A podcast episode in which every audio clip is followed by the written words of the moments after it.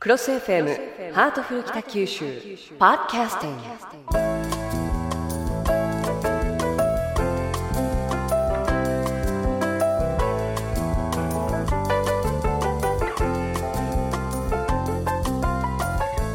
ハートフル北九州。今日も私の目の前には北橋市長がいらっしゃいます。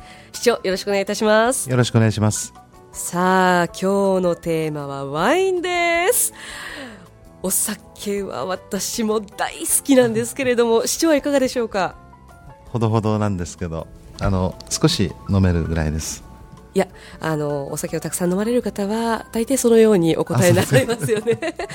あの市長は焼酎がお好きだというね、えー、庶民派な市長だというそういうお話を伺っているんですけれどもさあそんなお酒がお好きな市長に質問です。11月9日北九州空港にドイツからあるお酒が運ばれてきますが市長は何が運ばれてくるかご存知ですか？はい、あの空港は行政が所管しておりますので。バレバレですね。ルフトハンザーと聞いてますが ボジョレ・ヌーボーがたくさんあの運ばれると聞いてます。はいそうなんです。11月の第3木曜日が解禁の日ということで皆様もご存知だと思うんですが市長はボジョレ・ヌーボーはお好きですか？そうですね昔はなんかあの何かワインを飲むチャンスがないかってぐらいに好きだったんです。はい。あの今年取れた新しい若いお酒ですよね。そうです。はい。はい、なかなかあの粋というか、うん、うん、みんなで楽しく飲むにはちょうどいいんじゃないでしょうかね。うん。あの毎年ボジョレーの時期になると私は話してるんですけれどもボジョレーヌーボー解禁日にたまたまフランスに行った時にボジョレーはもう本当にあの楽しく飲むためのものなんだ。その年のワインが美味しくなるかどうなのか占うために飲んでるんだって現地の方が言ってらっしゃったんですけれども今年のボジョレーはどうですかね。そうですね。あのガメイとかっていう品種でしたかね、はい、あのブドウもいろいろと品種がありますけど、はいまあ、僕も昔はあのソムリエの学校に行こうかという思った時もあるぐらいなんですが、えー、正直言ってあのヴィンテージっていうんですか、はい、あのいい年とかあれはまだ分かりませんね。奥行きが深いですねやっぱり。まあのフランスではもう本当に街中に例えば楽器隊が出たりですとか通りが人で埋まったりですとかもうあのグラスではなくて紙コップでサーブされたりですとかあとあのお洋服屋さんなんかでもショッピングするだけでボジョレ・ヌーボー解禁だからって飲ませてくれたりとかもうその日は私にとってはもう天国のような日だったんですけれども さあそんなボジョレ・ヌーボー、えー、北九州空港でもボジョレ・ヌーボー到着を祝うボジョレ・ヌーボー夜会というのが行われるそうです、えー、各家庭でも予約をしたワインとともに食卓を囲むのを楽しみにしているという方もいらっしゃると思いますがボジョレーヌーボー夜会。あのー、午前0時解禁に合わせてね、ええ、あのー、みんなで乾杯しますからね、はい、夜遅くですよね。そうですね。14日午前0時ですよね。そうです、はい、解禁になるのは。はい。その時間帯にパーティーを空港でやるって言うんですよ。うんこれはですね、ね、ワインファンとしてもね、うん、これはやっぱり貨物がね北九州空港に到着したわけですから、そのお祝いも兼ねてですね、はい、乾杯しますからね。そうですねえー、11月14日、えー、水曜日になりますね。日付をまたいでということになりますけれども北九州空港旅客ターミナルビル2階にて、えー、行われるということです、えー、11時から1時にかけてということで3、2、1というカウントダウンなんかもあるかもしれないですね。はい、そうですね。はいあの北九州空港ができて人だけでなく荷物もたくさん動いているという、えー、そういうことがよくわかるイベントです。皆様もぜひお越しになってください。あの北九州空港を使った国際貨物っていうのがこれからどんどん増えるといいですね。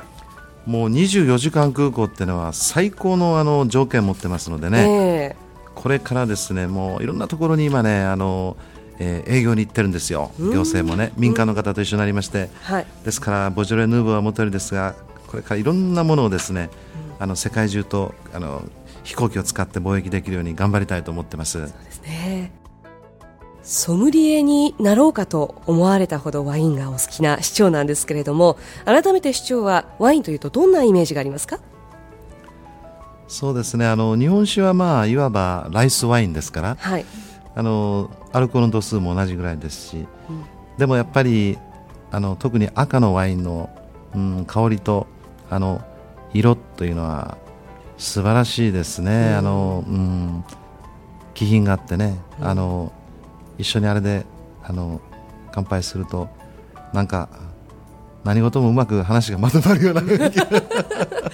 和やかになるような気がしますよね。ね。はい、またあの時間を追うごとに香りがふわっと開いていく感じですとか、あるいは第三世界のワインですとかもう本当に世界中でワインが作られていてそこそこのワインを楽しむというのも非常に楽しかったりですとかワインってとにかく華やかなイメージがありますよね。そうですね。えー、あの市長ワインにまつわる何かこういうエピソードがあるって思い出とかありますか？あの失敗談なんですけど20代の独身時代ですが、はい、ドイツに行きまして最初ワインで乾杯してました調子に乗って次はシャンパンだとなって、はい、2本飲みました。請求書を見たら8万5千円。その時にあの警察に、えー、頼んだら助けてくれるかなその友達がいろいろやってくれましてね、払えませんので、はい、あのワインの場合は助ける。ウイスキーも、うん、でもあのいわゆるシャンパンについては値段はないと。だからヨーロッパでポンをみだりにしてはいけないということを知りましてね。それは、だいぶ停滞出費でしたね。はい。だからシャンパン以外のあの白赤のワインということで、うん、楽しい。外国に行った時には必ず値段を聞きましょう。最初に。わかりました。ハウマッチとこれいくらと。重たいな言葉が経験されただけに、あの時は死ぬかと思いました。大丈夫生きてらっしゃいます さてあのワイン美味しいお料理とともに素敵な男性と私なんかは飲みたいなと思うんですがワインを飲むシチュエーション市長はどんなシチュエーションがいいですか？そうですね。あのやっぱりあの家庭で飲むといってもなかなか1本開けちゃうとみんなであの開けちゃうほど飲まないもんですからねお酒は、うんうん、ですから家では飲まないんですよ。はい、ですからあの仕事でよくあの外国のお客様と一緒にあの乾杯するときにはワインが合いますね。はい。あれ全部飲み干しちゃいけないんですね。あ、そうなんですね。はい、あれは少し口をつける。はい、で、あのチアーズとかね。はい。乾杯とかこれでいいわけです。これ飲むとですね、次なかなかついてくれませんね。外国のそうなんですね。あれは乾杯なんですね。はい、気をつけないといけませんね。はいなるほど私はもっぱらワインを一瓶家で飲み開けていますけれどもいいですね。ぜひ一度よくはないですよ。寂しいもんです。いやいやあの月下読釈と言いましてね月の下で一人、この飲むというのも悪くありません。ずっと一人ですよ。はい。ということで。えー、何もフォローしていただけないまま終わりたいと思います。市長、ありがとうございました、はい、ありがとうございました。